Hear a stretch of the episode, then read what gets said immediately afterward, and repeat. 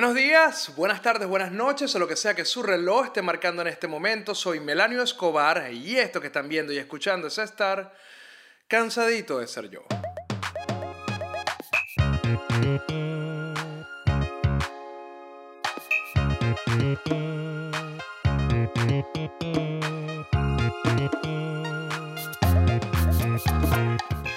Bienvenidos a una nueva temporada de Cansadito de Ser Yo. Es una nueva temporada porque estamos en una locación nueva, como podrán ver, ya no están mis figuritas, no está el mismo escritorio, estoy en un sitio completamente nuevo.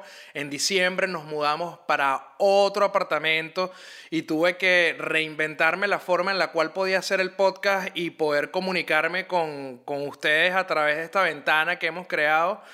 Y ha sido bastante difícil, me costó mucho volver a empezar a grabar, pero ya estamos acá. El día de hoy tengo un programa o tengo preparada una historia que es muy cercana, es muy personal. Pero antes de contarles sobre esto, quiero agradecerle a las personas que constantemente han apoyado Cansadito de Ser Yo. Tenemos a la gente de Mia Pancakes, los mejores cupcakes de Caracas puestos acá en la Florida. Sígalos en mia.pancakes en Instagram. También a la tienda Fantasma, si quieren comprar en Caracas con la variedad de los Estados Unidos. Síganos, la tienda Fantasma, ya está todo listo allá. Pueden seguirme a través de Patreon. El Patreon es eh, .com slash melaniobar. Ahí pueden ingresar al tier de un dólar, cinco dólares, diez dólares. Estoy próximo a cambiar eso. Y por supuesto, seguir el canal de Telegram de memes, donde todos los días, todavía, todas las mañanas estoy mandando memes nuevos, siempre directamente a Memelaniobar. Van a ver el link en la descripción. Y es la tercera temporada porque estamos en un sitio nuevo. Y como es un año nuevo, metas nuevas y todo nuevo, quería empezar este programa hablando de una de las cosas que dejé de hacer el año pasado y que todavía para mí es un reto. Diariamente es un reto. Todo el tiempo es bastante, es bastante retador. Es bastante difícil alcanzar la meta que me he puesto, que es no beber. El año pasado habré tomado tres cervezas en total y no sé, cuatro vasos de whisky en todo el año y sobre todo en un momento en donde el contexto a la mayoría de las personas las invitaba a beber, a la mayoría de las personas las invitaba a refugiarse en algún tipo de vicio o de cualquier cosa que los hiciera olvidar la realidad tan cruda que hemos estado viviendo durante todo este tiempo con la pandemia. Yo tomé la decisión de hacer todo lo contrario. De hecho, la tomé mucho antes de que empezara todo este peo.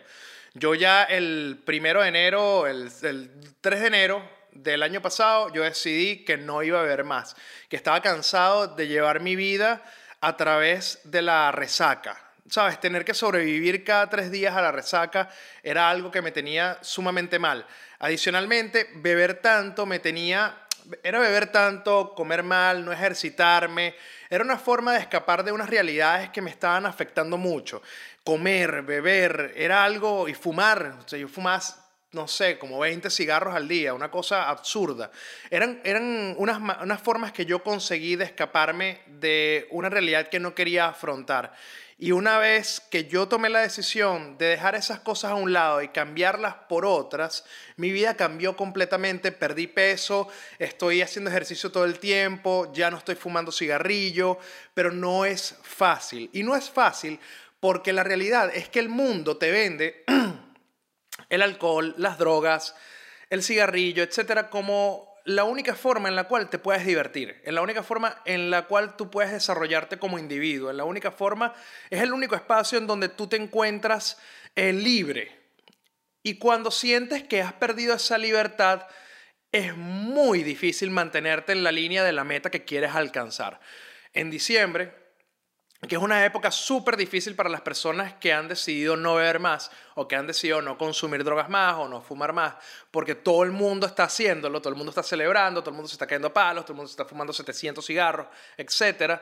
Es uno de los momentos más difíciles y yo tuve momentos de debilidad muy grandes, momentos donde la tentación se sentía mucho más grande que mi, que mi voluntad, que mi capacidad de mantenerme en la línea de la meta que yo quería lograr. Y para quienes me conocen fuera de la cámara, fuera de la tarima, de mi trabajo, etcétera, saben que yo tenía una relación on and off con el licor y que no ha sido la mejor. Y en diciembre yo veía que Andrés se tomaba una cerveza o que mis amigos se caían a palos y que celebraban y yo me sentía muy tentado a hacerlo. De hecho, el 24 compré dos cervezas para tomármelas en, durante la cena de Navidad que tuve con mi familia y abrí la primera cerveza, me tomé un par de tragos, o sea, como dos sips, tres sips y le tuve que votar. No me sentí bien. Ya estoy llegando a un punto en el cual cuando consumo licor no me siento bien.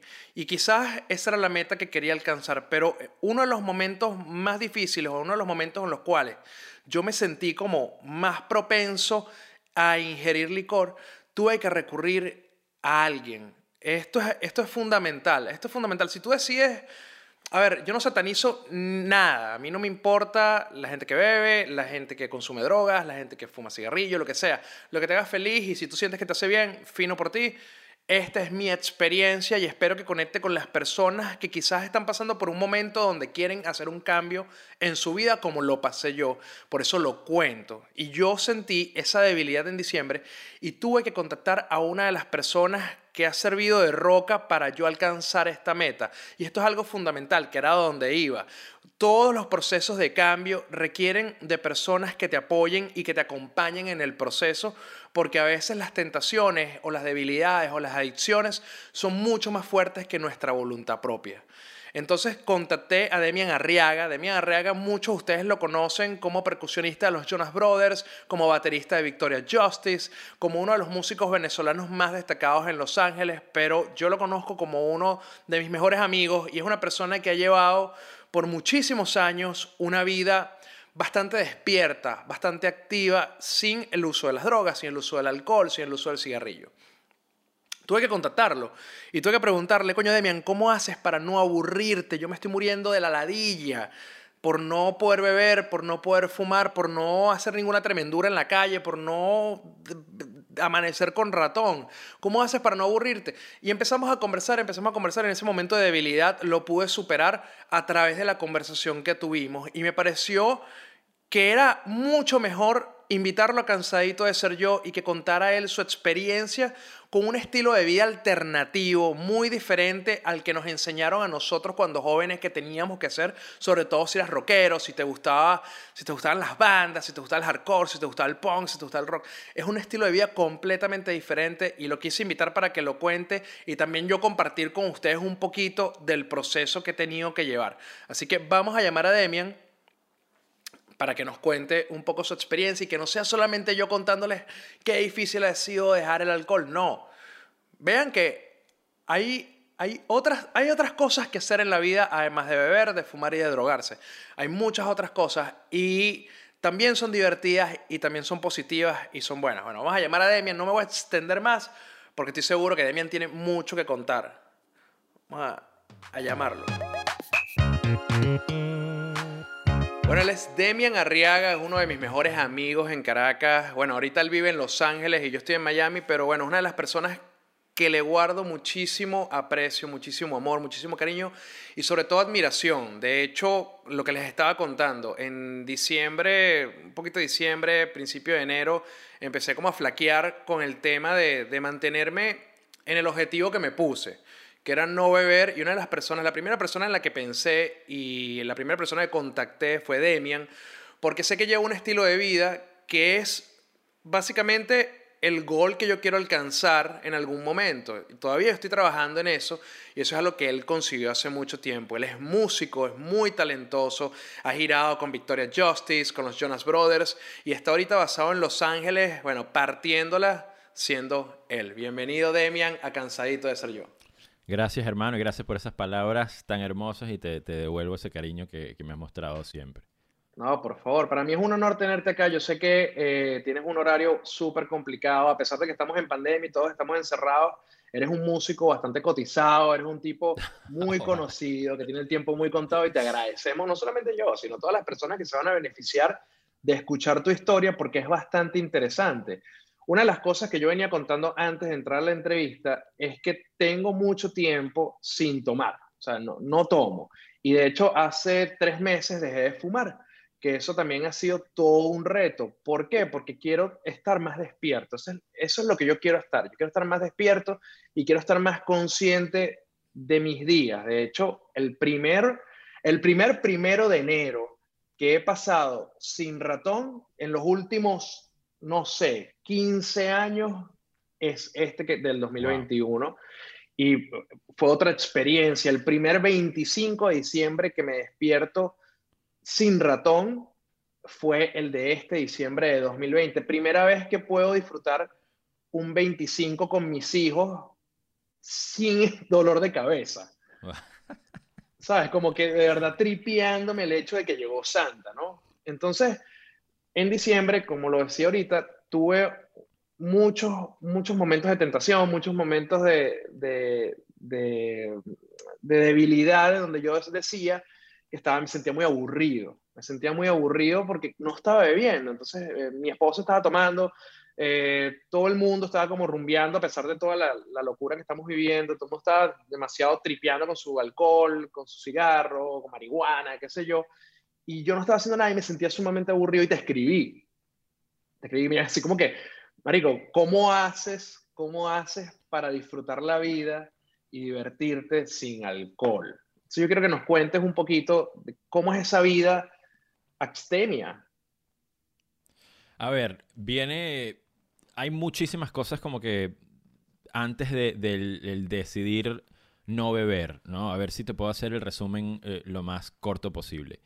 Primero que nada, yo crecí en un hogar eh, hermosísimo con unos padres eh, que me apoyaban muchísimo y me siguen apoyando, que son mis mejores amigos, que son tus fans número uno. Eh, una, una, familia en, la cual este, nunca se abusó del alcohol y siempre me hablaron de los problemas de, eh, o lo, lo, peligroso que podían ser las drogas, la adicción, el sexo sin protección y todo ese tipo de cosas. Siempre fue una familia muy mente abierta donde tratamos de ejercer la, o practicar la inteligencia emocional también desde una temprana edad. No estoy diciendo que soy perfecto y que no le he cagado en mi vida, pero, pero he siempre he estado como que muy en, toque con, mis, mis sentimientos y mis emociones.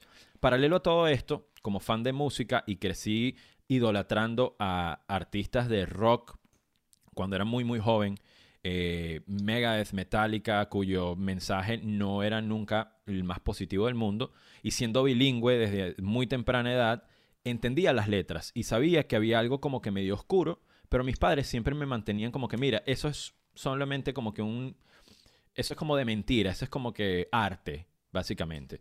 Y como que obviaba el, el, mensaje, por así decirlo, de, o, o la vibra de esa música, pero me relacionaba muchísimo con ese estilo de vida quería tener el pelo largo y, e irme de gira y cuando empecé a tocar batería quería ser rockero conocido y la parte de las drogas, el alcohol, todo estaba siempre relacionado con ese tipo de música.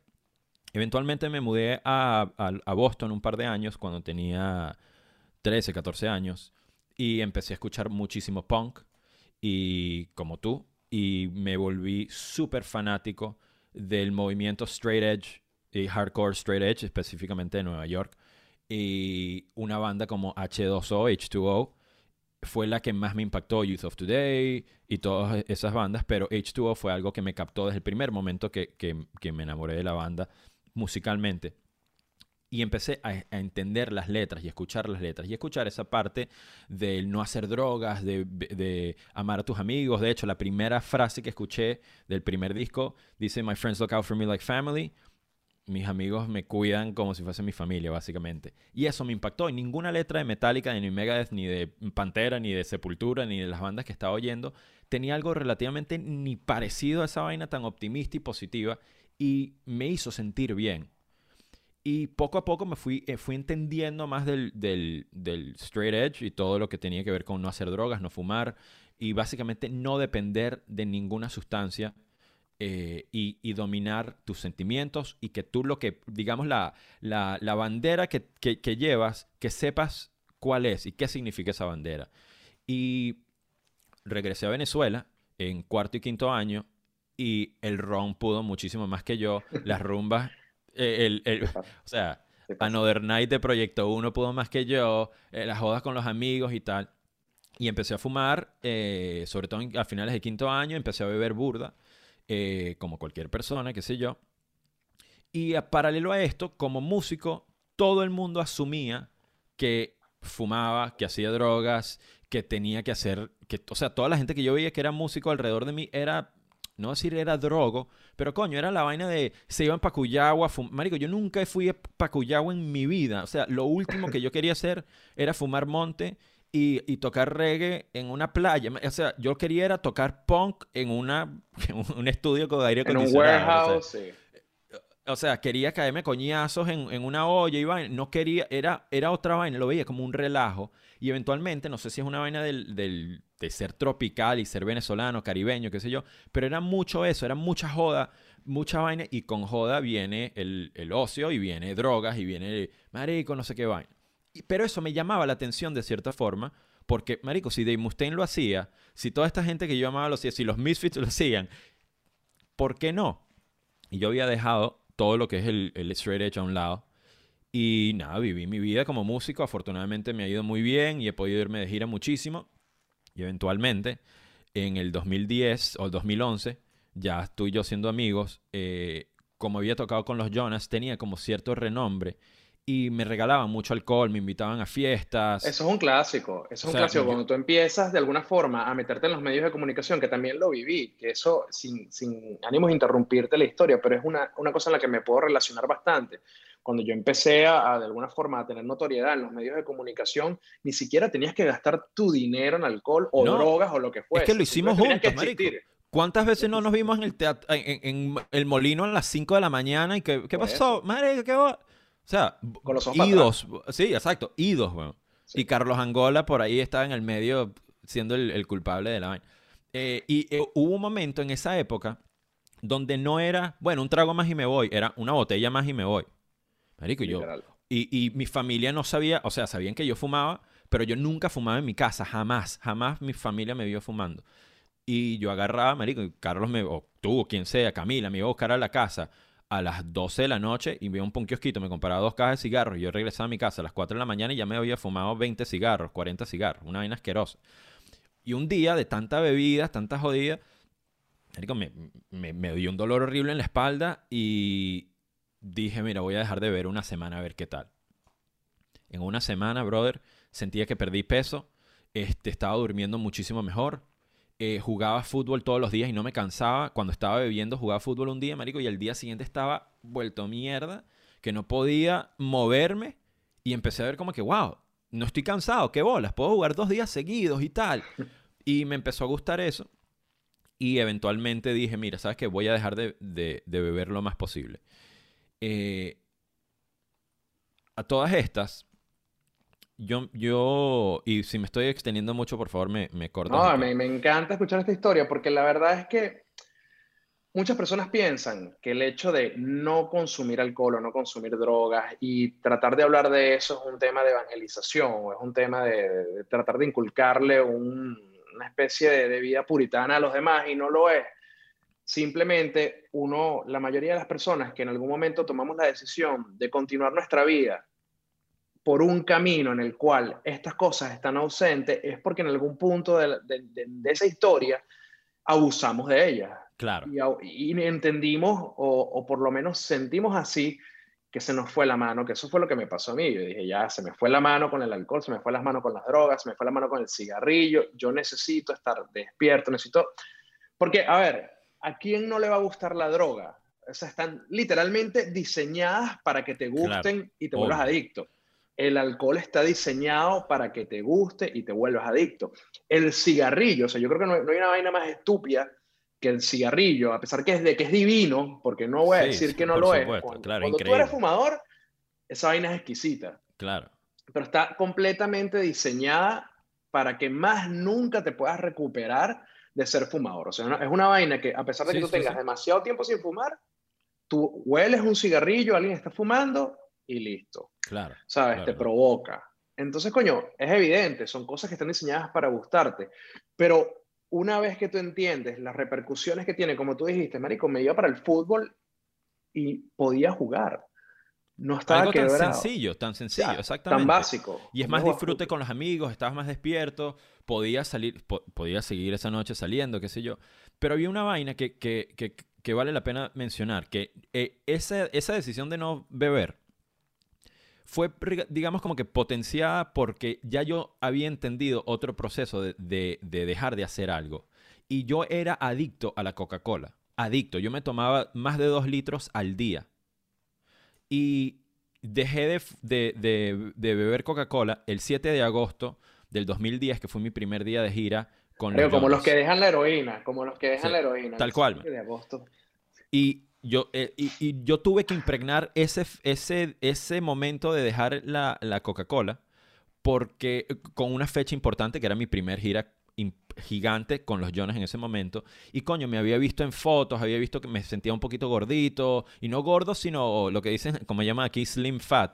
Como que Sí, como- como- como como hinchado pero puffy pero no gordo. Y yo no era un carajo que me gustaba quitarme la franela enfrente de nadie. Este eso me afectaba mi intimidad o no me sentía que tenía las bolas de ir a, a ver una tipa que estaba buenísima en teatro bar y, y caerle no podía. O sea, le podía decir, chama, eres burda bonita. Y me iba, como que, ajá, Sí. marico. Ya, pues. Ajá, exacto, ajá, exacto. Y, y, y, y dejé de, de beber Coca-Cola. Y eso fue lo más difícil que yo he dejado de hacer en mi vida. Esa vaina ha sido casi Sí, jodido, imposible. jodido, difícil. Jodidísimo, jodidísimo. Pasó un año y dije, voy a dejar de, comi- de comer comida rápida.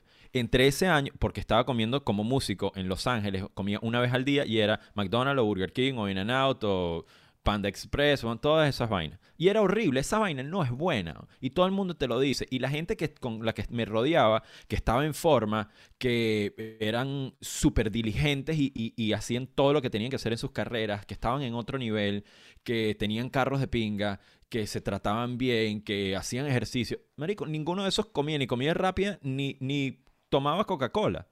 Y coño, llega un punto que sales con amigos y te, te ven tomando Coca-Cola y como, ¿qué pasa, brother? ¿Qué- ¿Cuántos años tienes, chamo? O sea, y empecé, empecé a cambiar ese, ese, ese estilo de vida. Y bueno, o sea, eso fue como que lógico. Cuando llegó el alcohol y dejé de, de- de beber, lo tuve, tuve que, por más que haya sido más fácil, tuve que agregarle más como que combustible a la vaina, impregnando eso, no solo con la idea de, de desarrollar fuerza de voluntad y, poder no beber y poder hacer lo que me diera la gana y que no me domine algo. En ese momento yo estaba dando clases en una escuela, en la primera School of Rock en, Los Ángeles, y me ofrecieron ser director musical, porque el director previo básicamente hacía muy, muchas drogas y, y era muy abierto a reconociéndole a los niños o diciéndole a los niños, admitiendo que fumaba, que se metía pepas, que bebía burda, como llegaba a un ensayo con los chamos de 12, 13 años y decía, marico, es que estoy demasiado borracho, ayer me volví mierda y no sé qué. Entonces como que Sí, como ¿Qué un pasa, poco, un poco fuera de lugar, ¿no? fuera de lugar. Y quería yo ofrecerle algo a los niños que supieran como que, mira, tú no tienes que hacer drogas, no tienes que fumar eh, para que te vaya bien en tu carrera. Y decidí que esa iba a ser mi bandera desde ese momento, ya que no estoy fumando, ya que no estoy bebiendo, ya que no estoy comiendo comida rápida, ya que no estoy tomando Coca-Cola. Coño, ya tengo todo para, para decir, mira, y no tomo café, por ejemplo, no, nada me domina, ninguna sustancia me está dominando. Eso no quiere decir que sea perfecto y que no... Yo paso por un McDonald's y me quiero comer siete sundays de mantecado, madre, o sea, por favor. No, o sea, O sea, y los, lo hago, o sea, llega un momento que lo hago. Cambié adicción de cigarro, me, sea, era el idiota con el palillo. Este, me, en vez de tomar alcohol, o, mejor dicho, en vez de tomar gaseosa, empecé a tomar, que sí, Arnold Palmer. Este, qué sé yo, he tratado de sustituir las cosas poco a poco, pero siempre lo que terminó como que ayudándome a, de, de- una vez desatarme de esa adicción, por así decirlo, fue el que tenía que tenía que hacerlo por alguien más que no fuese por mí. O sea, lo tenía que hacer por mis alumnos, lo tenía que hacer por mi carrera, lo tenía que hacer por mi mamá y mi papá, que no estuviesen preocupados, bueno, lo tenía que hacer también por, por, por mi vida en pareja, eh, de, de- de si quería hacer algo... Porque además, porque además es muy fácil, Demian, en un ambiente, por ejemplo, tú estás, coño, tú estás en Los Ángeles, además estás dentro de un circuito de músicos donde las posibilidades y el acceso a todas estas cosas está más que fácil. Yo estoy seguro que si tú quisieras ahorita meterte droga y caerte pase y tomarte una botella de Jack Daniels y fumarte 30 cajas de cigarros, lo podrías hacer en menos de media hora en Los Ángeles, llamando a cualquier contacto que puedas tener en tu celular que sabes que le puede, que, que puede tener alguna, algún dealer, alguna cosa, y te puedes ir a una casa y perderte ahí. Entonces, coño, a mí me parece muy loable tomar la decisión y además tener esos, esas motivaciones que tienen que ir más allá de ti, porque eso también es lo que yo estoy aplicando. Ese ejemplo de que tú dices, bueno, le voy a dar un mensaje a los chamos, le voy a dar un mensaje a mi pareja, le voy a dar un mensaje a mis padres de que yo estoy bien, de que no se tienen que preocupar por mí, que puedo tener un millón de defectos más y que se pueden preocupar por otro millón de cosas, claro. pero esta no va a ser. Correcto. En cierta forma, también decidí eso. El año pasado, brother, yo, yo estaba pensando, mira, yo empecé una carrera en contra de mí mismo. Yo empecé una carrera en contra de mí mismo porque los últimos 3, 4 años he estado en una gira sumamente intensa internacional donde yo no estuve en Venezuela por año más de dos semanas seguidas. Estaba, o sea, llegué a ir de, de la Patagonia a África eh, con mi trabajo, haciendo conferencias, exposiciones, talleres, asesorías, un montón de cosas. Y lo único que tenía acceso a comer, digamos, de una manera fácil, como tú lo dices en la gira, es un McDonald's. Sobre todo si estás, mira, si estás, por ejemplo, en Kampala, cuando la gente se está muriendo de difteria y además este, hay un virus que ha matado a 15 turistas porque el agua eh, viene contaminada. Oye, mira, tú dices, no, yo voy a comer nada más McDonald's, que eso es... que eso es, ya tu estómago está acostumbrado, exacto, exacto, exacto. Sí, sí, sí, esa bacteria está estandarizada. Entonces, claro, agarré tanto peso. Habían varias cosas, habían varios o digamos excusas por las cuales yo dejé ponerme a mí mismo así, porque eran excusas. Primero me sentía muy solo. Porque tú que has girado, por más que ande un crew de 100 personas, tú estás on your own. Tú estás por ti mismo. Y, y, cada quien quiere su espacio y necesita su espacio. Y lo mismo me pasaba a mí. Yo a veces me iba en giras con grupos muy grandes pero al final estabas tú solo, cada quien está en lo suyo, cada quien está usando su tiempo para hablar con FaceTime, con sus hijos, con su esposa, qué sé yo, y en el tiempo libre cada quien, bueno, no sé, se acostaba, se metía a hacerse la paja en la habitación del hotel, lo que sea. Pero la gente usaba su tiempo Eso para nunca lo he hecho yo, no sé qué No, no, yo tampoco sé lo que es nada más no, no, yo nada más he tenido sexo dos veces y es para procrear. claro, claro, claro. Evidentemente. Sí, sí, sí. Este, el, el tema es, Juan, que mi tiempo libre lo ocupaba en beber y en comer. Porque me sentía muy solo, esa era la excusa, me siento muy solo. En vez de agarrar y llamar por teléfono, pasa que también eran X varios factores, los de sus horarios y toda esa vaina. Claro, man. Pero lo, o sea, que no puedes dormir, tú sabes, marico, si me caigo, me caigo garrones, sé que me voy a quedar dormido en una hora. Literal, no podía dormir, me sentía muy solo, la cabeza dando vueltas, además que las emociones son muy fuertes, o sea, tener que pararte en, en una tarima frente a 5.000 personas, tú lo has hecho en un estadio, con, no sé, bueno, 40 mil personas aplaudiendo y pegando gritos. O sea, tú sabes que esa es una presión muy arrecha. Y al final del día, cuando ya llegas al hotel, ya no estás frente a ese gentío, ya no estás con todo el mundo que te está como preparando, como poniendo en la tarima, sino que estás solo y, y tienes la cabeza revolucionada y no podía dormir, nada, para agarrar, abrí el minibar, que hay acá, hay una botella de whisky, bueno, pa, pa. Poco a poco fui metiéndome en una carrera, huevón, de, de de alcanzar casi 120 kilos. O sea, una vaina que yo subía unas escaleras y me sentía, es más, iba para los países, a donde tenía que dar una conferencia y me daba cansancio hacer turismo. Exacto, mierda, imagínate, exacto. O sea, me, así como que, verga, no quiero subir las escaleras estas en Brasil, ¿cómo se llama? este, sí, pan de azúcar. Sí, ajá, no quiero subir pan de azúcar, huevón, porque ah, no quiero subir al Cristo, o sea, agarrar para el Cristo, agarrar y subir en el teleférico. El teleférico, claro. Lo, hice porque también me da mucha, me he cansado. En vez de tripearme la, la aventura de subir al Cristo Redentor, eh, a pie, ¿no? Y, y, ver el, el, estadio desde allá arriba y qué sé yo. Ahora, eh, ahí fue donde yo entendí que, que tenía que cambiar las excusas por las cuales estaba haciendo estas cosas e inventarme unas nuevas para no hacerlo. Así como tú lo hiciste con los chamos, y lo tuve que hacer por mis hijos, por mi físico, marico. Yo, yo llegué a un punto en el cual me desagradaba tanto verme al espejo, o sea, por, el, por el peso, porque era una vaina absurda lo que había ganado de peso, que yo dejé de dar entrevistas. Claro. Yo dejé, yo dejé de aparecer en, en medios de comunicación, a pesar de que era necesario que lo hiciera, o tenía invitaciones, etcétera, yo dije, no lo hago más. Entonces, cuando yo me, me cambié el mindset que, y dije, y me dije a mí mismo, mira, este, tienes que cambiar las excusas por las cuales estás bebiendo por unas excusas para no hacerlo, y empecé a hacer eso, mi vida cambió. Yo perdí, yo, perdí casi treinta y pico de kilos, brother. O sea, yo, increíble, te felicito. Es increíble. O sea, las fotos de hace un año, ahorita, es otro ser humano. y eso es un mindset. Y eso es un mindset. Claro. O sea, ahí no es fácil. Para, hay, para hay, hay personas que la adicción es una enfermedad y nos pueden salir de ese foso, tiene una dependencia química y eso yo lo entiendo y yo no estoy tratando de decir que soy mejor que nadie, que tengo más fuerza de voluntad que nadie, simplemente me he sabido conocer a mí mismo y sé quién no quiero ser y quién sí quiero ser. Yo no quiero ser una persona que depende de esa persona que dice, verga, pero no me hables antes que me he tomado el café. ¿Pero por qué? ¿Por qué coño tienes que depender tu vida de un café? Yo entiendo que lo tenga que hacer, entiendo la vaina. Así soy yo y lo respeto. Simplemente yo no quiero ser. yo no quiero ser esa persona. O sea, yo tengo, yo tenía un pana, yo estuve, eh, cuando trabajaba en la escuela, que el bicho se tomaba dos vainas de Starbucks, bueno, como de, cada uno eran de 7 dólares. E hicimos un día la matemática, nos pusimos a hacer como que, marico, ¿cómo cuánto crees tú que ganas al año? Eh, eh, perdón, gastas tú al año. Y el carajo, determinamos que si en tres años él hubiese agarrado todos esos dólares y lo hubiese puesto en el banco, se hubiese podido comprar una casa, el down payment de 40 mil dólares de una casa, una vaina así absurda que tú como que ya va, marico, en serio gasto tanto en esto. Yo, Eso hay cosas en los Estados Unidos. Eso me está pasando aquí en los Estados Unidos. Eso fue una también de las razones por las cuales corté el cigarro. O una mm. caja de cigarros muy costosa. Claro, claro. Y alguien te va a decir, ajá, marico, ¿dónde está tu yate? Pues, si no te... ¿Dónde está ah, tu yate? No tengo yate. Ese es otro peo. Yo pero lo gastas en otras vainas. Lo gastas en. Por ahí te compras un Kindle, weón. Y el Kindle te ayuda a, leer más y luego, que es una vaina exponencial. Todo está conectado, el, físico. Por lo menos, si yo.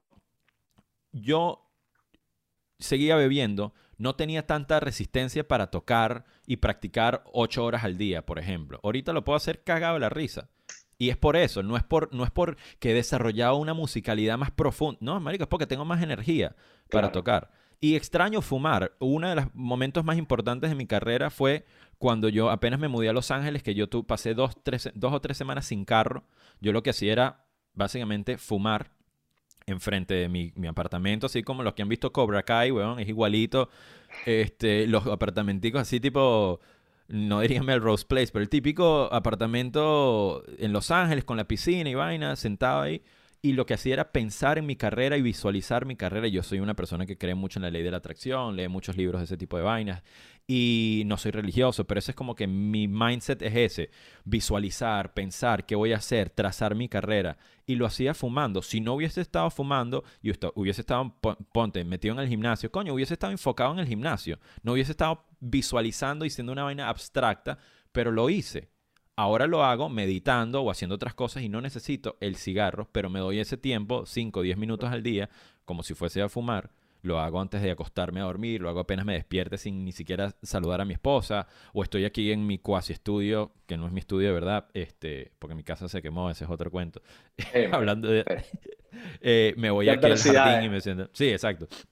Y repito, no es una, para mí no ha sido una trayectoria, digamos, como que una línea eh, derecha de, una línea recta, o sea, ha habido desviación, no desde que dejé de tomar no he vuelto a beber, desde que dejé de fumar no he vuelto a fumar, pero como que las razones por las cuales las he dejado de hacer, como que, o las he hecho... O los reemplazos, inclusive. Los reemplazos, exactamente. Ahorita, por lo menos, hablando, soy adicto a cosas. Soy adicto a smoothies, por ejemplo.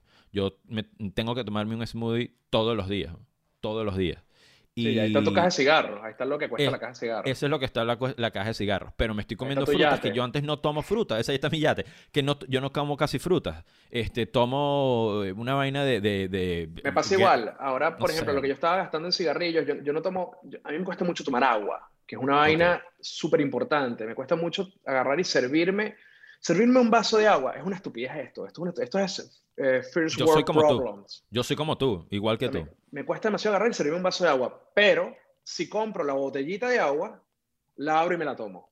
Ok, Súper fácil. O sea, yo puedo tomar agua si es, si no requiere que me la sirva. Es, es una vaina de la, tiene que ser un peo que tengo interno en el circuito. Entonces, claro, yo cambié la curda por el agua. Ahora tomo agua, o sea, cada vez que me provoca tomarme una cerveza, saco una botellita de agua. Entonces, por ejemplo, si Andrelis, mi, mi si Andrelis saca una cerveza y se quiere tomar una cerveza porque tuvo un día muy largo en el trabajo, está cansada y para ella eso significa relax, bueno, yo saco mi botella de agua, la abro, y me estoy tomando mi cerveza con ella. Exacto. ¿Sabes? Y así voy cambiando. Y, y, y, otra de las cosas que tuve que involucrar en mi vida, que me costó mucho, fue el ejercicio. Y para mí el ejercicio, cada vez que yo, yo hago muchos ejercicios de noche, porque me ayuda, me ayuda a quemar la pesadez del día, el trabajo muy exigente, las preocupaciones, que tuviste que pagar el alquiler, que los alquileres en esta vaina son una, una desgracia, o sea, uno prácticamente trabaja para pagar el alquiler, entonces, coño, cuando después, después de ese día de mierda, donde diste un cheque horrible, donde tuviste un peo con el trabajo o un reto muy duro de, de, de, de saltar con el trabajo. Y bueno, yo trato de hacer ejercicio en la noche, porque en la noche es cuando me provoca salir. Es cuando me provoca salir a tomarme una cerveza con los panas. Entonces yo agarro ese impulso, esas ganas de salir, me pongo un short, me pongo la franela y bajo para el gimnasio. Y estoy hora y media haciendo ejercicio y termino tan mamado que ya yo no tengo ganas. Claro. ¿Para dónde voy a ir? Lo que me quiero es bañar y acostarme a dormir. Claro, claro, Y esas son las cosas que uno va, que uno va integrando en su vida. Demian, Gracias, gracias por estar acá y por compartir tu historia con todas las personas en Cansadito. Les repito, esto ni es una evangelización, ni es una satanización, ni de las drogas, que yo en lo personal creo que deberían ser legales, por muchas razones que podemos hablar en otro Cansadito de ser yo, ni, ni satanización del alcohol, ni el cigarrillo, que hay quien con su culo florero, con su vida, lo que le dé la gana. Queremos, bueno, yo quería invitar a Demian para enseñarles que existen otros estilos de vida y otras formas de llevar el día a día muy diferente a la que nos vendieron desde chamo, sobre todo a través de la música y de la imagen comercial que rodeaba a los rockeros, porque esa es una de las cosas también que, que yo creo que nos afectó a muchos de mi generación. Nos vendieron un Pantera, nos vendieron un Guns N' Roses que no podía visitar un hotel sin destrozarlo. Nos vendieron un estilo de vida que quizás no era para nosotros. Existen otros que también son promovidos por bandas increíbles que les invito a escuchar como H2O, como AFI, por, por ejemplo, este, Minor Today, Minor claro. O sea, hay muchas bandas y otra movida que son igual de rockeros, igual de irreverentes, igual de, de importantes en la historia musical, que hacían todo lo contrario. Que hacían todo lo contrario. Tenían una vida mucho más activa, mucho más despierta, y, al final del día mucho mejor para ellos, porque si vemos las condiciones físicas de unos y de otros hoy día, claro. historia. la, gente, la, gente, cambia. Eso fue la otra cosa, rapidito. O sea, cuando yo llegué a conocer, y ahorita que es un gran amigo que me regaló esta franela, eh, el cantante H2O, y he sido fan, eh, fan de la banda, y son mis amigos, y he tocado con ellos unas, unas cosas acústicas y tal.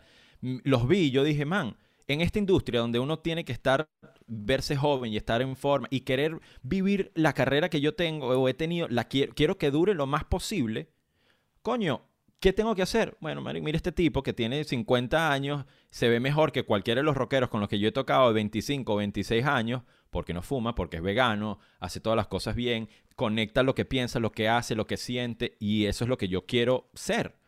Entonces lo voy a seguir a él, él va a ser mi ejemplo a seguir. Total, de hecho, eh, Toby Morse es el cantante de H2O. Y si ustedes van para, para, su Instagram, les voy a poner acá, voy a poner acá el Instagram para que lo ubiquen fácilmente. Ustedes van a ver el estilo de vida de una persona que tiene más de 50 años, que todavía está activo en la escena hardcore, que tiene una banda que ha influenciado a miles de personas. Demian es uno, yo soy otro. Y la verdad es que el tipo se ve mejor que yo. Se, se ve más, más activo, más sano. El tipo sube todo el tiempo para el letrero de, los, de, de Hollywood. Todos los días, todo. Es increíble, Además que la, la, y además que una cosa súper interesante que yo también he aprendido de ver lo que él predica es la relación que tiene con su hijo. La relación que tiene con su hijo es sumamente especial, es una integración familiar muy, muy, muy bonita. Pero bueno, después hablamos de eso. Demian, gracias por estar en Cansadito de ser yo para mí. Gracias a ti, amigo. Te quiero mucho. Te quiero, brother. Bueno, ya seguimos hablando por acá. Vamos a despedir de Demian y, y bueno. Y lo que les decía, sí, hay movimientos musicales como el straight edge que básicamente es una, es una filosofía de vida en la cual no le metes nada a tu cuerpo que lo altere. O sea, no le metes licor, no le metes droga, no le metes nada. Y eh, además muchos straight edge también son vegetarianos. Es, un estilo de vida, es una filosofía la cual yo considero que es muy, muy, es muy dogma. Es, es, como seguir una religión, es como ser cristiano, es como ser budista, es como ser evangélico, católico. Y a mí no me gustan mucho las reglas. Yo tengo un problema muy fuerte con la autoridad. Eh, el clásico que a ti te mandan, por ejemplo, ya tú estás predispuesto que ibas a lavar los platos y agarran y te dicen, mira, para que vayas a lavar los platos y ya no lo quieres hacer. Tal cual así soy yo. Si a mí me, me mandan, si a mí me ponen muchas reglas, yo no me siento cómodo haciendo las cosas.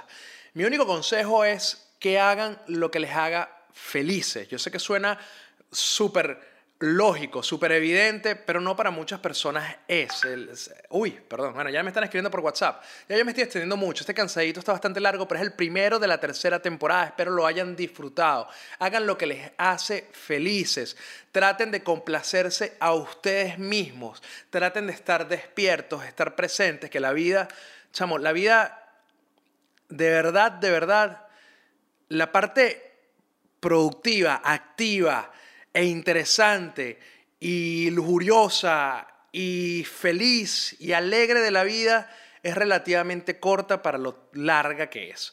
Entonces traten de disfrutarla al máximo. Hay personas que llegan a, edad muy avanzada arrepintiéndose de todo lo que perdieron, del tiempo que dejaron pasar, de no compartir con sus hijos, no compartir con sus padres, no compartir con sus hermanos, de estar todo el tiempo en una resaca o de estar todo el tiempo trabajando traten de absorber la vida. Coño, ya te respondo, me voy. Esto fue cansadito de ser yo. Nos vemos la próxima semana. Chao.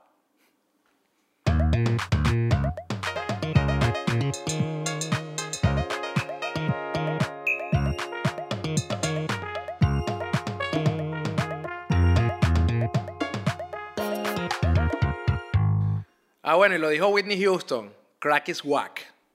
Don't do it. no lo hagan nunca. En serio.